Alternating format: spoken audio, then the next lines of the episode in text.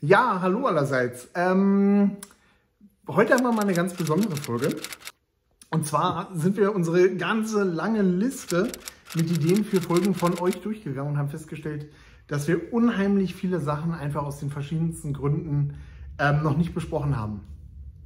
Und unsere Liste ist so lang inzwischen und mit so vielen Fragen, auf die wir noch nicht eingegangen sind, dass wir uns gedacht haben, machen wir doch die Liste kürzer, indem wir jetzt einfach mal in einer Folge ähm, unsere Liste von hinten durchgehen und mal versuchen, so Themen ganz schnell und locker und flockig abzuhandeln.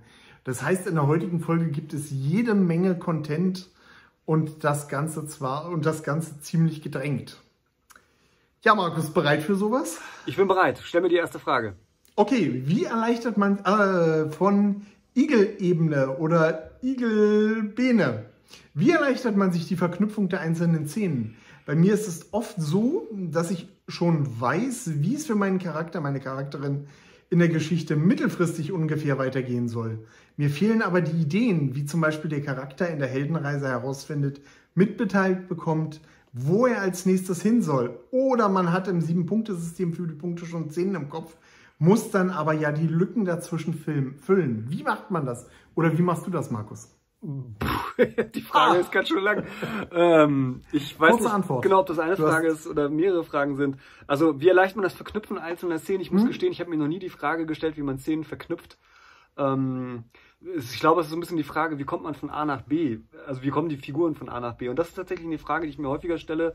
Muss ich sozusagen die Reise zwischen zwei Orten, wenn Figuren sich von A nach B bewegen, irgendwie ähm, noch darstellen oder nicht, ähm, weil der Leser vielleicht verwirrt sein könnte, ähm, wenn er, äh, wenn die Figuren plötzlich ganz woanders sind oder irgendwie sowas. Aber ich habe da ehrlich gesagt gar kein Patentrezept oder sowas. Also ich wüsste gar nicht, ob es da irgendeinen ähm, Weg gibt. Äh, ich glaube, ich denke, was meine Stories angeht, sehr filmisch. Und ähm, ähm, überlege mir dann halt immer sozusagen, wenn das jetzt ein Cut im Film wäre, wie würde die nächste Szene irgendwie weitergehen? Und dann experimentiere ich einfach eine Weile rum und äh, wenn dann irgendwann Testleser sagen oder mir signalisieren, dass der Ablauf der Szenen und die Verknüpfung der Szenen in Ordnung ist, dann ist es halt so. Ja, fein. äh, gibt's noch, gab es noch einen anderen Aspekt der Frage? Den... Nee, es ging um das Verknüpfen der Szenen, wie gesagt. Okay. Und Gut. das dahinter war dann halt so ein bisschen ausgeführt, wie das in der Geschichte bei ihr die Probleme da auftreten. Ah, okay, oder bei ihm. Ähm, genau, also ich weiß nicht, hast du da eine Antwort drauf, wie man Szenen verknüpft, sinnvoll? Also so, dass der Leser sich zwischendurch noch denken kann, was zwischen den einzelnen Szenen passiert ist. Und wenn er sich das nicht mehr denken kann, dann muss man mal eine Szene dazwischen schreiben. Ja, was Besseres fällt mir dazu auch nicht ein. Es tut mir leid. Ähm, so, jetzt bist du dran, Axel. Jetzt darf ich dir eine fiese, ja. Frage stellen, und zwar von Komori Bell. Ja. Vielleicht könnt ihr mal eine Folge über Sprachmuster für verschiedene Charaktere. Ja, du hast die tolle Frage natürlich reserviert. Was, wie Axel ist die Liste vorher durchgegangen. Aber das hier ist heute kein Wunschkonzert, Mann. Ja, ja. Also, Arbeit. So, Komori Bell möchte gerne wissen oder wollte gerne mal wissen. Die Frage ist ja leider ja. schon ein bisschen älter. Ich hoffe, sie hört und äh, schaut noch zu. Vielleicht könnt ihr mal eine Folge über Sprachmuster für verschiedene Charaktere machen.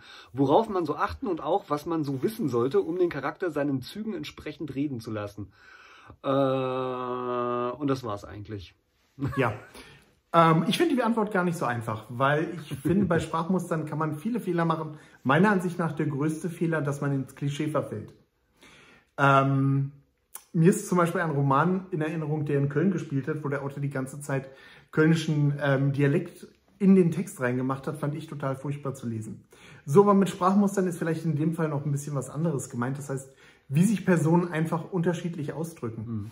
Ja, und da muss man einfach nur, da muss man nur einfach mal schauen.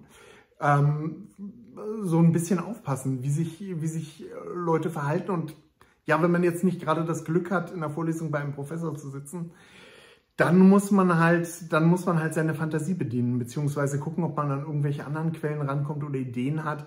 Aber meistens hat man ja auch konkrete Vorstellungen. Also wenn man jetzt zum Beispiel einen Professor hat, dann wird er sich wahrscheinlich irgendwelcher elaborierten Worte bedienen, ähm, komplizierter Sätze, die er aneinander reiht. Ähm, ähnliches, ähnliches vielleicht bei einem, äh, bei einem ähm, Beamten, ähm, wohingegen Polizist, äh, Polizisten gewohnt sind, sich sehr klar auszudrücken und sehr präzise. Also da muss man einfach mal, muss man einfach mal die Ohren aufsperren.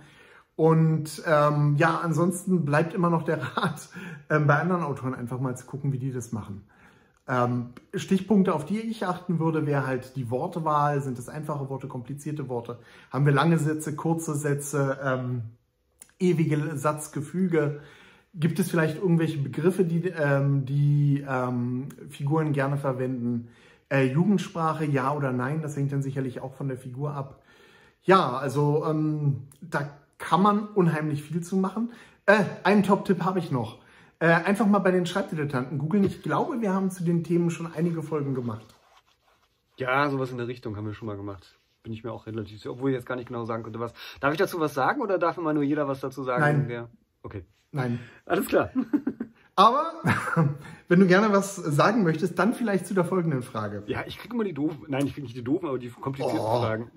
Äh, von Ben. Ich versuche die mal ein bisschen abzukürzen, weil Ben? die ist ziemlich lang. Oh. Ja, Du die hast du gerade abgehakt, sicher meine Liste. Aber egal. Mhm. Erstmal vielen Dank für eure to tolle Arbeit. Ja, ja, ja. Also ich lasse mal das ganze, die ganzen äh, Lobhudeleien. Nein, lies die vor. Ich finde die gut. Ich Ja? brauche das. Nein, Ah. überspring's. Alles gut. So, hatten wir, hatten wir nicht gerade genau so eine Frage wie äh, oder so eine ähnliche Frage? Weiß ich nicht. Du hast ja noch nicht vorgelesen. Ich, Wie erleichtert man sich Verknüpfung der einzelnen Szenen? ja, die habe ich doch gerade beantwortet. Das war die doch. Ja, aber wir haben die unten von Igelbene nochmal. Ach so? Ha, ja. Dann nimm mir jetzt einfach eine andere. Okay, dann haben wir die, haben wir die zweimal in unsere Liste reingemacht und das merken wir erst jetzt. Oder es wurde nicht synchronisiert, als ich die abgehackt habe. Das geht natürlich auch. Ah, nee, nee, es steht oben und unten in unserer Liste. Ach so. Entschuldigt bitte, ähm, ich schneide nicht komm. raus. Alles gut. Ja, Eisenspahn Igel, mach doch mal eine Folge über verschiedene Möglichkeiten, einen roten Faden in die Handlung zu bekommen. Das ist ja fast so was Ah. ähnliches. fast so eine ähnliche Frage. Äh, wir haben es, glaube ich, schon tausendmal gesagt. Äh, Der rote Faden für die Handlung ist im Endeffekt die Prämisse, meiner Ansicht nach. Also einfach mal bei den Schreibdilettanten äh, im YouTube-Channel äh, das Stichwort Prämisse suchen ähm, oder in der Podcast-App deiner Wahl äh, bei dem Podcast Prämisse bei den Schreibdilettanten suchen oder im, im weiß ich nicht, bei Google einfach mal Schreibdilettanten Prämisse eingeben. Da haben wir schon ganz schön viel drüber gesagt. Also im Endeffekt ist die Prämisse eine Behauptung, äh, die der Roman beweisen soll und äh, jede Szene soll praktisch dazu beitragen, dass diese Behauptung halt in irgendeiner Weise bewiesen wird. Und dann bekommen eigentlich die Szenen, die man sich so ausdenkt, wenn man sie halt eben an dieser Prämisse ausrichtet, von autom von ganz automatisch einen, einen roten Faden. Äh, Vielleicht muss man dann sogar eher aufpassen, dass man da nicht zu sehr den direkten Weg geht und dass dann alles zu sehr äh, aufeinander bezogen ist. Aber ähm, ja, also eigentlich ist das äh, gar nicht so schwierig, würde ich sagen. Wenn man erstmal, also wenn man gerne mit einer Prämisse arbeitet und wenn man halt ähm, ja bereit ist, sich auch dran zu halten. Genau. Okay, Wäre meine die nächste Antwort. Frage für mich, Markus. Ich habe schon geguckt, das wird Äh, leicht. du hast schon geguckt? Echt? Ja. Äh, hast du's, äh, An wäre das, ne? An oder Ja. Anne? Anne? Äh, wie finde ich, ja, du, du, du, hast es, du hast die so recht, zurechtgeschoben, ne? Wie finde ich die richtigen Testleser und wie organisiert man Ja. das Ganze am besten zeitlich und organisatorisch? Welche Möglichkeiten habe ich als Indie-Autor oder Indie-Author in Deutschland? Also wie funktioniert Self-Publishing bei uns, zum Beispiel über Amazon und Oh. so weiter? Okay, das sind ja eigentlich zwei Fragen, Markus. Ja, und falls ihr Wollen wir keine... die teilen? Du machst die zweite Hälfte? Ah, toll. Und falls nee, wir müssen nicht. Ja, ja, mach, machen wir. Und falls ihr keine, äh, keine Stopp, dann machen wir erstmal nur den ersten Teil. Dann Ah. machen wir nur den ersten Teil. Wie finde ich Testleser und wie organisiere ich das Ganze? Okay, Testleser. Ähm, gutes Thema, weil das hatten Markus und wir, ich gerade. Insofern ähm, können wir da aus dem Nähkästchen plaudern, wobei bei uns war es ein bisschen leichter. Wir haben einfach mal auf den, unseren sozialen Kanälen rumgefragt, wer Lust hätte, Testleser zu sein. Das könnt ihr natürlich auch machen. Vielleicht habt ihr ja auch ein paar Autorenfreunde, die bereit wären, bei euch Testleser zu machen, so wie ich das immer bei Markus mache und Markus immer bei mir. Das ist dann halt ein Geben und Nehmen. Ihr könnt aber auch einfach mal so rumfragen, ob irgendjemand Lust hätte, Testleser zu machen. Vielleicht habt ihr ein besonders interessantes Projekt, ähm, wo sich bei Facebook oder so auch Leute für finden. Ähm, darüber hinaus Bekanntenkreis, ja, darauf wird es dann im Zweifelsfall immer so ein bisschen hinauslaufen. Ähm, wenn man jetzt keine Leute an der Hand hat, wenn man keine ähm, Schreibbuddies hat, wenn man auch auf den sozialen Kanälen keinen Erfolg hat. Aber es bleibt dann natürlich noch der Weg sozusagen zum Profes- professionellen Testleser. Soll heißen äh, Lektor, da hatten wir schon vor ein paar Folgen über die Möglichkeit gesprochen, auch mal ein Probelektorat zu machen. In den Kommentaren hatten wir auch gerade jemand, der so ein, äh, der ein Gutachten zu seinem Roman oder zu seinen ersten Kapiteln gemacht hat und damit auch sehr zufrieden war. Also das ist auch noch so eine Möglichkeit. Ähm, worauf man meiner Ansicht nach achten sollte, ist, dass man sich nicht verzettelt. Soll heißen, ähm, viele Testleser sind prinzipiell gut, aber zu viele Testleser nutzen einen dann auch nichts. Wenn ich plötzlich 20 Testleser habe, habe ich natürlich eine ganze Menge Feedback. Auf der anderen Seite wird das dann mit dem zeitlichen Bearbeiten ein bisschen schwierig. Und ganz wichtig, man sollte mit den Testlesern vorher auch über einen zeitlichen Rahmen sprechen. Denn ein Testleser nutzt mir nichts, wenn ich meinetwegen Abgabetermine in zwei Monaten habe und ich kriege nach anderthalb Monaten Feedback. Ja. Was ich in dem Zusammenhang noch sagen würde, zwei Punkte. Nummer eins, ähm, Testleser auf jeden Fall immer toll behandeln. Das ist klar, Testleser sollte danach irgendwie das Buch als Exemplar bekommen. Er sollte ähm, auch erwähnt werden. Und ähm, auch ein Tipp, gute Testleser, die auch mit euch zufrieden waren, vielleicht mal einfach äh, fragen, ob man sich den Namen merken darf und ob man in einem späteren Projekt nochmal darauf zurückkommen kann. Denn ähm, ja, das ist dann natürlich ganz besonders nützlich. Mhm. So, Markus, und jetzt kommen wir zum zweiten Teil der Frage. Ja, ach Gott, jetzt habe ich wieder vergessen. Wie war der zweite Teil der Frage? welche Möglichkeiten habe ich als Indie-Autor in Deutschland? Also wie funktioniert Self-Publishing bei uns? Zum Beispiel über Amazon. Es gibt da ein. Also vielleicht mal so auf die ganz schnelle Markus. Es gibt da, es gibt da ein ziemlich gutes Buch, äh, ähm, Romane schreiben und veröffentlichen für Dummies, wo da auch auf Self-Publishing eingegangen wird. ähm, äh, ja, selbst da fassen wir uns sehr kurz. Möglichkeiten als Self-Publisher, lohnt sich Self-Publishing? Ah. Äh, also die Möglichkeiten als Self-Publisher, die man hat, ich weiß gar nicht genau, wie, wie ich kurz auf die Frage eingehen soll, ist halt, ähm, ähm, dass man sich entscheiden sollte, will man das Ganze alles wirklich selber machen? Wenn man es selber machen will, ist die Frage, möchte ich nur bei einer Plattform sein, möchte ich bei mehreren Plattformen sein? Wenn man es nicht selbst machen will, kostet das halt Geld. Und ich glaube, das ist so die, die, die äh, erste Frage, die man sich halt eben stellen muss bei, diesem, bei dieser ganzen Sache, bin ich, wie viel Geld bin ich bereit in die Hand zu nehmen? Ich kann also sozusagen jemanden für mich engagieren, der das alles mehr oder weniger erledigt. Also solche, solche Services gibt es ja. Die haben ihre Vorteile, sage ich mal, dass man sich halt eben, wie gesagt, um vieles nicht kümmern muss, dass die Bücher dann gleichzeitig irgendwo eingestellt werden und ähnliches. Aber man gibt dann halt auch immer Kontrolle aus der Hand. Und äh, wenn man aber alles selber machen will, dann wird das schnell zum, nicht nur zum Zweitjob, sondern zu einer Lebensaufgabe ähm, wirklich bei allen Shops überall ein, sich einzustellen und alles irgendwie zu kontrollieren und die Printausgabe im Kopf zu haben und so weiter und so fort. Ähm, da muss man sich dann auch überlegen, wie schon die Frage andeutet, ob man vielleicht halt nur bei Amazon veröffentlichen möchte. Ähm, das ist dann wiederum relativ einfach, hat dann aber wieder den Nachteil, dass die Reichweite geringer ist, beziehungsweise es halt eben Menschen gibt, die bei Amazon ja nicht einkaufen wollen und so weiter und so fort. Also es ist ein Riesenthema. Äh, Möglichkeiten hat man ganz viele. Welche man wirklich ergreift, das ist ein sehr, ähm, ein sehr umfassendes Thema. Aber äh, man kann sich da durcharbeiten, das geht.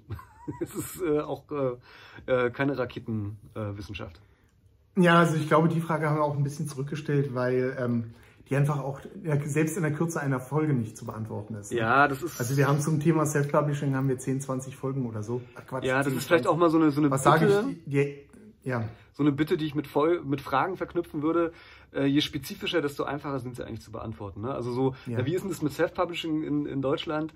Das ist schon eine Frage, wo man, wie soll ich sagen, 20 Stunden drüber reden könnte irgendwie. Ja, das ist so. vielleicht auch nochmal so eine Aufruhr. Das ist vielleicht auch so der Grund, warum viele Fragen hier unten gelandet sind. Genau. Manche Fragen sind einfach so unspezifisch. Äh, da kann man denn auf einzelne Aspekte eingehen. Also ähm, versucht bei euren Fragen möglichst konkret zu sein, da helft ihr uns und das sind die Wahrscheinlichkeit auch größer, dass das dann in eine unserer Folgen passt. So, jetzt bist aber du dran, Axel. Ähm, ja. Drück dich nicht weiter davon. Alina möchte gerne wissen. Ich, du hast es gemerkt. ich wollte fragen, ob ihr vielleicht mal ja. was zum Thema Pitch machen könntet. Ich habe angefangen, an meinem Exposé zu arbeiten und der Pitch oh. macht mir große Probleme. Daher wollte ich mich erkundigen, ob ihr dazu vielleicht mal eine Folge machen könntet. Vielleicht mit alles, da, was, was da alles so rein muss und wie man ihn am besten erstellt. Und auch, was man beachten muss, zum Beispiel, was die Länge angeht. Da habe ich jetzt schon unterschiedliche Sachen gehört. Mal, dass es nur ein Satz sein darf und mal, dass es bis zu vier Sätze sein dürfen. Das ist eine hervorragende Frage, die ich gerne an Axel weitergebe. Ja, das habe ich mir schon gedacht. Also mit der Satzlänge ist da, mit den, mit den Sätzen ist das so eine Sache. Also ich hätte jetzt aus dem Bauch heraus auch gesagt, so irgendwas um die drei Sätze. Aber es gibt Sätze und Sätze. ähm, es gibt Sätze, die bestehen aus zwei Worten und andere Sätze, die gehen über eine ganze Seite. Insofern ist die Auskunft, da eine konkrete Auskunft zu geben, schwierig. Was klar sein sollte, ein Pitch sollte kurz sein, sollte auf den Punkt kommen und sollte auch verständlich sein, weil der Sinn des Pitches ist ja schnell Aufmerksamkeit zu erregen. Ne? Ähm, es wird ja da oft auch vom Elevator Pitch gesprochen, das heißt also, was man so auf dem Con zwischen zwei Stockwerken jemanden an den Kopf werfen kann.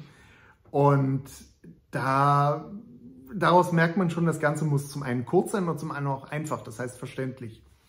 Das heißt, ich werde natürlich nicht meinen ganzen Roman in einem Pitch wiedergeben können.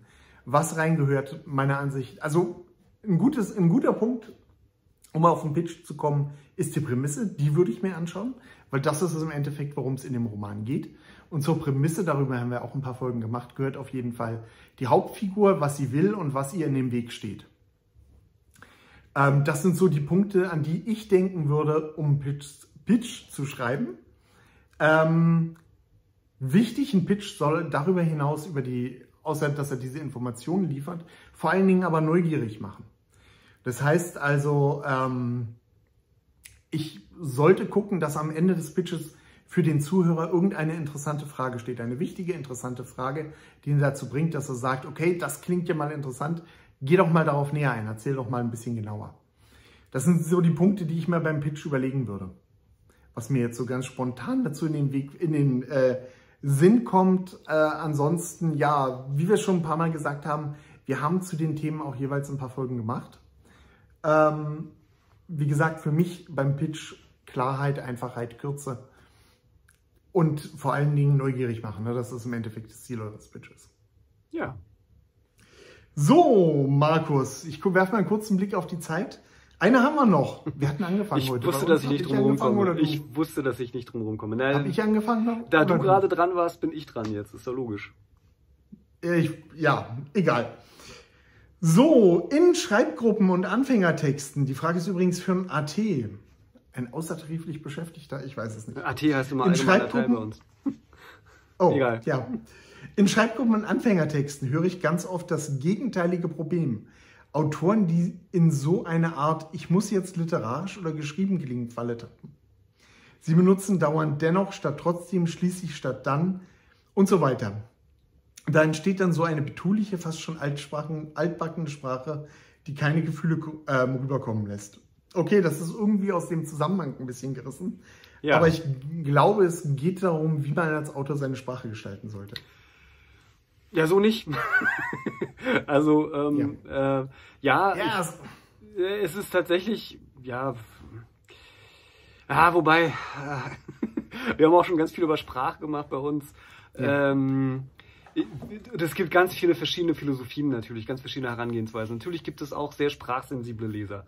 Es gibt also Leser, die äh, mindestens die Hälfte ihres Vergnügens beim Lesen daraus ziehen, dass die Sprache halt irgendwie schön und äh, besonders ist. Und ich würde mich ja durchaus auch dazu zählen. Also äh, es ist gar nicht so, dass ich gar nichts für Sprache, für schöne Sprache übrig habe, aber was natürlich wieder mal schöne Sprache ist, liegt immer im Auge des Betrachters. Und wenn jemand sozusagen schön schreibt, weil er gerne schön schreiben will, also nach dem Motto, dass er will gerne zeigen, welche tollen Wörter er so alles kennt und ähm, was so alles möglich ist, dann stößt mich das persönlich zumindest meistens ab, weil ich merke, das ist so ein bisschen Wortakrobatik um der Wortakrobatik äh, ähm, willen halt und äh, das ist ganz bestimmt auch okay, also zu zeigen, was für ein toller Sprachkünstler man ist und was man da alles kann. Gibt bestimmt Leser, die das mögen. Ich persönlich mag das nicht. Ich finde halt, ich finde es halt schön, wenn die Sprache der Geschichte dient und vor allen Dingen halt eben dazu da ist, den Leser auch an die Geschichte zu fesseln und Interesse zu wecken und das dann halt eben auch zu halten und ähm, ja, da sozusagen unauffällig zu sein. Und äh, also gerade solche Wörter wie dennoch und schließlich, ähm, ja, die würde ich nicht unbedingt verwenden, sagen wir es mal so. Äh, auf der anderen Seite ist es auch kein Verbrechen, sie zu verwenden. Also wenn man das äh, gut unterbringen kann äh, und wenn man halt diese Sprache auch gut verwenden kann, warum denn nicht? Also das ist, ja, ist schwierig. Aber es sollte halt eben nicht da sein, weil man halt eben sagt, äh, ich möchte jetzt unbedingt literarisch sein und das muss jetzt irgendwie Qualität haben, sondern wenn man halt so ist, also wenn es etwas ist, was einem liegt, das einem gefällt, wenn es etwas ist, wofür man brennt und das einem Spaß macht, und man merkt, das macht halt anderen Leuten auch Spaß, diese Sprache dann auch zu lesen, die ich da schreibe, äh, dann ist das ja okay. Ne? Aber ähm, was halt in meinen Augen so gar nicht geht, ist, sich unbedingt literarisch ausdrücken zu wollen und äh, sich dann darüber zu wundern, dass keiner einen versteht und ähm, da dann irgendwie beleidigt drüber zu sein, das äh, funktioniert natürlich auch nicht. Ne? Also das ist ist eine Gratwanderung, würde ich sagen. Das ist eine Gratwanderung, äh, wie weit man da gehen kann, was man gerne machen möchte. Und äh, weil ich gerade gesagt habe, ähm, ich finde Sprache immer gut, wenn sie möglichst unauffällig ist und im Dienste der Geschichte steht. Auch das ist gar nicht so einfach. Und ich kriege äh, häufig, ähm, wie jetzt auch zuletzt gerade, dann das Feedback von Testlesern oder von dir so, hu, das ist aber holprig und mh, das äh, verstehe ich aber hier jetzt gerade nicht oder äh, dieses Wort hast du jetzt schon fünfmal benutzt, fällt dir nicht mal ein anderes ein oder sowas in der Richtung. Ähm, das heißt, äh, sowas ist halt auch, also wie ich mich tatsächlich im Roman ausdrücke, ist auch ein Ergebnis eines langen Überarbeitungsprozesses und einer häufigen Feedbackschleife, würde ich sagen. Ähm, da sollte man auch nicht zu so verliebt in einzelne Wörter irgendwie sein, sondern halt eben gucken, was funktioniert, was funktioniert nicht, worauf reagieren die Leute, was ist da gut. So, das wäre meine ja. Antwort. Apropos, Grad, apropos Gratwanderung und was funktioniert und was funktioniert nicht. Unsere Folge ist schon äh, ziemlich lang, wolltest du damit sagen. Unsere Folge ist schon ziemlich lang ja. und in gewisser Weise auch ein Experiment. Nicht ja. in gewisser Weise, sondern wir haben sowas noch nicht gemacht. Ich bin mir nicht sicher, ob euch die Folge heute gefallen hat. Hm? Aber wir haben es schon mal gemacht.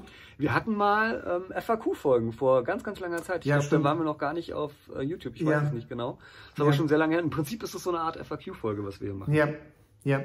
Ja, ähm, Feedback würde mich da echt interessieren, ob wir das noch. Also Fall. wir haben noch eine ewig lange Liste ähm, mit Fragen, auf die wir noch nicht eingegangen sind. Ist die so lang? Äh, wir entschuldigen uns auch beide. Wir entschuldigen uns auch beide dafür, wenn wir hier irgendwie auf andere Folgen oder so verwiesen haben. Das ist aber auch ein Grund, warum wir manche Fragen hier so in aller Ausführlichkeit nicht beantwortet haben, weil wir davon dafür eigentlich äh, davon zu den Themen jeweils schon eine ganze Menge gemacht haben. Eieiei, also da, wenn euch, wenn euch wirklich was auf den Nägeln brennt, einfach auch mal, ähm, einfach auch noch mal in unsere alten Folgen reinschauen, beziehungsweise dann ähm, lieber irgendwie konkreter werden mit den Fragen. Das hilft uns dann weiter, wenn es dann um eine Antwort gibt oder wenn wir einen neuen Aspekt von irgendeinem alten Thema ähm, nochmal aufgreifen wollen. Also wie gesagt, Kommentare zu der heutigen Folge gerne. Wir können noch zwei, drei, vier, fünf solche Folgen machen, nach denen euch die Ohren klingen und uns die Köpfe schwirren. Zwei, drei, vier, fünf. Wenn ich mir das hier angucke, das sind noch die nächsten zehn Jahre.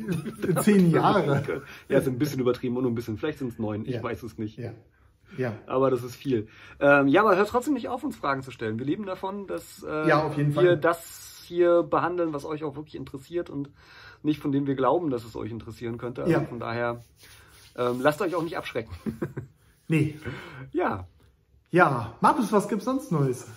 Oh, äh, ich habe Zack Snyder's Justice League geguckt. was hast du gemacht? Ich habe Zack Snyder's Justice League geguckt. Warum das?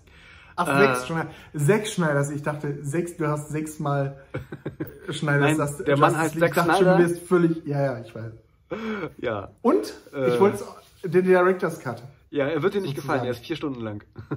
ja, das habe ich schon gehört. Und ich, äh, ich habe allerdings auch auf, ich glaube, Nerdkultur oder so gesehen, dass er nicht so toll sein soll. Er ist super. ich, fand ihn, ich fand ihn so super.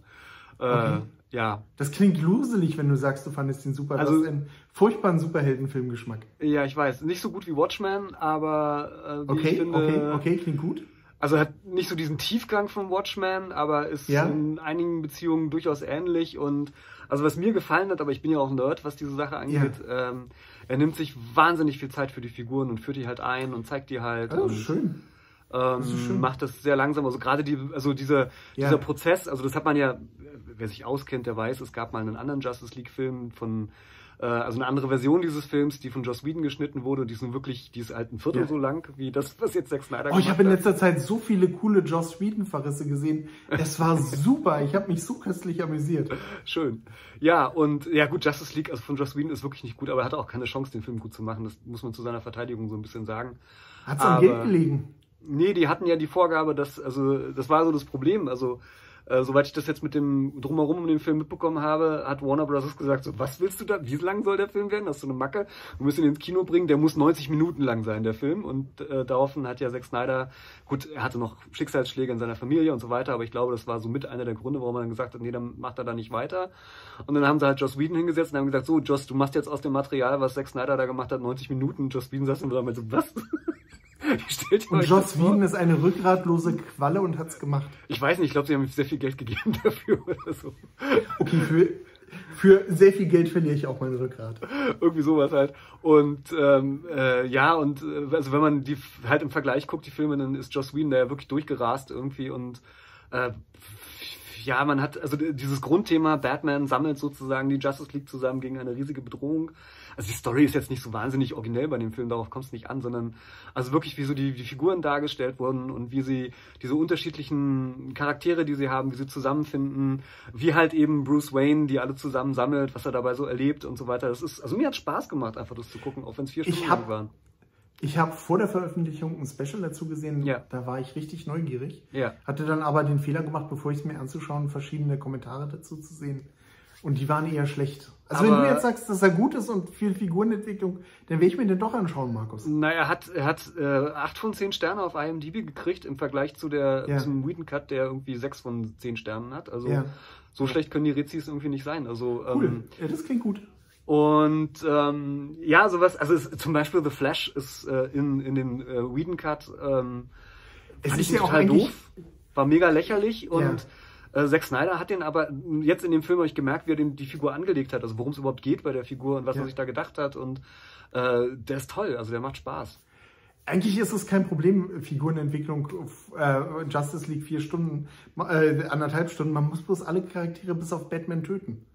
dann hat man eine coole, dann hat man eine coole Figur ja. und kann sich viel Zeit nehmen. Ja, so in der Richtung. Also ähm, und ich, diese vier Stunden relativieren sich insofern so ein bisschen, weil man ja inzwischen auch so Serienmarathons macht, sage ich mal. Marathone, Marathons? Ja, warum genau. haben sie nicht einfach mehrere Filme daraus gemacht? War ja die, die ursprüngliche Idee, so, war Avengers ja... Endgame oder... Na, es war ja die Idee, eine Miniserie draus zu machen. Ja, äh, eine vierteilige und das merkt man auch, also der, der Film ist auch so in Teile unterteilt, aus irgendwelchen Gründen haben sie dann doch einen Film draus gemacht. Wahrscheinlich, weil sie gemerkt haben, so richtige, richtig dicke Cuts gibt's halt nicht in der Handlung. Also es ist halt, wäre halt irgendwie ein Film in vier Teilen gewesen, so nach dem Motto und ähm, also man kann ab und zu mal aufs Klo gehen, es gibt sozusagen entsprechende ja. Pausen dafür. Ähm, und es, also es ist halt episch. Also es ist halt so das, das epischste an Superheldenfilmen, was es bisher gibt.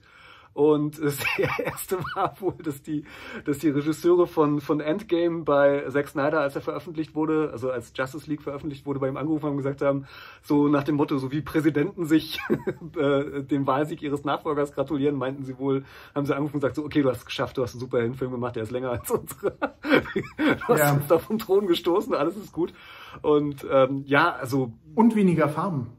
Ja, der ist äh, ziemlich farblos, der Film. Also, er ist, also es ist, es, man muss drauf stehen. Also man muss diese Zack Snyder-Ästhetik mögen. Ne? Also, ja, das ist, also äh, von der Ästhetik her, ich habe die Bilder, die ich gesehen habe, fand ich grandios. Also das hat mich echt ja, das ähm, muss man auch mögen. weggepfeffert. Das muss man auch Aber mögen. als ich dann, als ich dann gehört habe, dass er eher lahm ist, okay, Markus sagt, er ist gut, ich schaue mir an. Es ist kein Actionfilm in dem Sinne. Also ja, perfekt. Er hat Action-Szenen. Ja, super.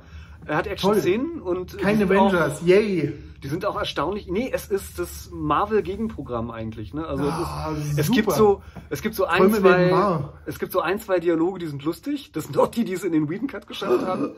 Aber die dauern ungefähr so, weiß ich nicht, 20 Sekunden oder so. Oh, ein Und Glück. der Rest ist doch eher, naja, düster, kann man jetzt auch nicht so sagen. Es ist immer noch Superhelden-Action. Also, weiß ich nicht, mega mächtiger Außerirdische bedroht die Erde. Das ist die Story, sag ich mal. Ne? Also darf man yeah. jetzt nicht zu viel erwarten. Aber wie gesagt, also wie er mit den Figuren umgeht, wie er die Ästhetik irgendwie umsetzt, äh, die Dialoge, die Bilder, äh, die Musik ist nicht ganz so gut, aber äh, immer noch besser als äh, das, was ähm, dann im Whedon Cut irgendwie an Musik lief. Also, und ja, hat mir gefallen. Also, ich fand ihn gut. Äh, was mir gefallen hat, ist, dass wir zehn Minuten über einen Superheldenfilm geredet haben, die, für den sich sicherlich da draußen 0,5 Prozent ja, Zuschauer ja, und Zuhörer interessieren. Wir wissen ja anhand der YouTube-Statistiken, dass uns nach Minute 10 sowieso niemand mehr zuhört. Das stimmt gar nicht. Ich habe ganz viele Kommentare gehabt, dass sich alle, also alle Kommentare haben gesagt, sie haben ja. bis zu Ende geschaut. Auf der anderen Seite haben wir, glaube ich, den Aufruf gestartet, ähm, ob man uns bis zum Ende, am Ende der Sendung, das könnte das Ergebnis verfälscht haben. Das mag durchaus sein. Axel, was hast du in der letzten Zeit Schönes gemacht? Äh, was habe ich jetzt? Ja, ich habe es schon angedeutet. Ich habe auf YouTube ganz viele äh, Verrisse von Star Wars geschaut. Ich habe mich stimmt. köstlich Ja. amüsiert. Äh, stimmt. Also äh, Verrisse von 7, 8, 9, wo es bei, ähm, ich mir nicht sicher bin, ob 8 oder 9 schlechter weggekommen ist. Zu 7 gab es noch so ein paar nette Stimmen. Aber 8 und 9, ich habe mich so köstlich amüsiert. Es Da finde ich ist sieben der schwächste von den dreien, aber egal. Bitte? Dabei finde ich, dass sieben der schlechteste von den drei neuen Filmen ist. Aber Echt? Nee, überhaupt nicht. das, ich, ich bin ja auch der Einzige, der das so sieht. Ich bin auch der Einzige, der die Filme mag. In, Also in, in 7 hat man noch gedacht, dass, äh, heißt der Finn? Finn. Der Stormtrooper? Ja? Da hat man gedacht, dass er noch eine interessante Figur wird. Aber in 8 wurde beschlossen, ihn irgendwie rauszuschreiben und in 9 ist er gar nicht mehr aufgetreten. Insofern, Ja, aber die Story von sieben war so nah an, an, an, an oh mein Gott! Episode. Und bei den anderen Filmen nicht? ja, nicht so nah. Oh, nicht so nah, finde ich. Also, dass es schon wieder um den Todesstern ging, fand ich schon. ja. Ja, und ich Naja. hätte Han Solo nicht gebraucht. Das war so ein bisschen mein Problem bei der Sache. Oh, du hast Han Solo nicht gebraucht. Nee, ich bin. Aber die anderen, aber Lando Calrissian war jetzt im 9 total wichtig. Ja, der war nicht so lange dabei. Okay. Und Ja. äh, Leia in 8. Ja, aber auch Ist Lea sie in 8 oder in 9 durchs Weltall geschwebt? äh, in 8, in 9 ist ja dann gestorben. Da hat ja auch schon nicht mehr. Aber die, die ist auch nicht so zentral. Ja. Aber, aber Han Solo hat schon irgendwie die Episode 7 dominiert. Jedenfalls nach meinem Gefühl halt irgendwie. Und das hat. Also, ist ich bin halt auch nicht so der Han Solo. Okay. Ja, aber ich bin halt nicht so der Han Solo. Ich, ich mochte Aber Leia nie. und Lando Calrissian. Du bist der einzige, einzige Mensch der Welt, der Lea Lando. Calrissian auch lieber. ja, das stimmt. Du magst Lando Calrissian? Ich finde Lando Calrissian cool. Ich, find, Han- ich fand vor allen Dingen Lando Calrissian in Solo ziemlich gut, muss ich sagen. War eine tolle Figur. Ja, ist Solo überhaupt Kanon irgendwie? Äh, weiß ich nicht. Gibt es überhaupt noch sowas wie Kanon bei Star Wars? Ich, Ich habe keine Ahnung. sie haben doch irgendwie so ein Soft Ich hab Reboot keine gemacht Ahnung. mit den, mit den neuen äh, Ja. Filmen. Ja. Also auf jeden Fall, das war, das war mein Quell des Amüsements in den letzten Tagen. Abgesehen davon, dass ich natürlich fleißig geschrieben habe und nein, nicht wirklich. Das gute Wetter genossen habe bei uns in Berlin, dann auch nicht wirklich. Ich bin tatsächlich dabei, ziemlich fleißig äh, Feedback von Testlesern in meinen Oh, Roman ja. einzuarbeiten. Und ich muss mal ganz ehrlich sagen, ich habe das, äh, ohne dass ich Testleser, die ich früher hatte, schlecht machen möchte, aber ich habe wirklich das umfangreichste und, äh, wie soll man sagen, im positiven Sinne kleinteiligste Feedback bisher bekommen, was ich jemals hatte. Ich Ja, weiß nicht, da muss ich das ist irgendwie Zufall. Ich habe also ich habe die tatsächlich mehr oder weniger zufällig ausgewählt, die Testleser, die sich bei mir gemeldet haben. Ich habe so gut wie niemanden, den ich bisher schon kenne, als Ich Testleser. darf mal aus dem, ich darf Ja. mal aus, entschuldige, dass ich unterbreche, ich darf mal Bitte. aus dem Nähkästchen plaudern. Plauder mal. Markus hat euch alle über den Klee gelobt vor mir. ja, Ehrenwort. ja. Ja, nee, also ich bin äh, wirklich äh, fast schon erschüttert, sage ich mal, äh, wie kleinteilig da die Leute rein. Das ist, es ist ganz komisch. Also auf der einen Seite gibt es jetzt tatsächlich in dem Roman, bis jetzt jedenfalls, ich bin noch nicht mit allem Feedback durch, äh, gar keine so richtig dicken Hunde. Also so der, der richtig große, oh nein, mein ganzer Plot funktioniert nicht und ich muss 20 Szenen umschreiben, Moment fehlt irgendwie, aber dafür. Der, der kommt noch, Markus, so im letzten, im letzten Satz. Ja, das wäre fies. Übrigens ist mir, das, das ja wirklich fies, ja.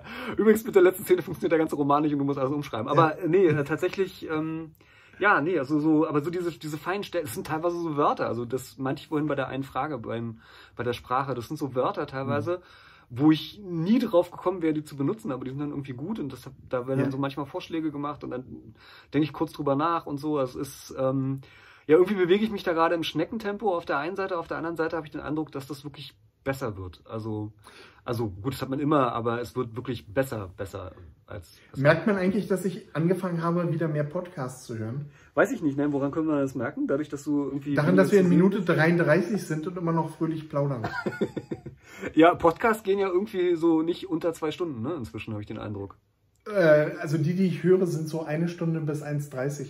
Ich habe einen ganz abgefahrenen Podcast, naja, so abgefahren ist der nicht, den kennen wahrscheinlich Leute, die sich für Politik interessieren. Es gibt so einen Politik-Podcast von Zeit Online.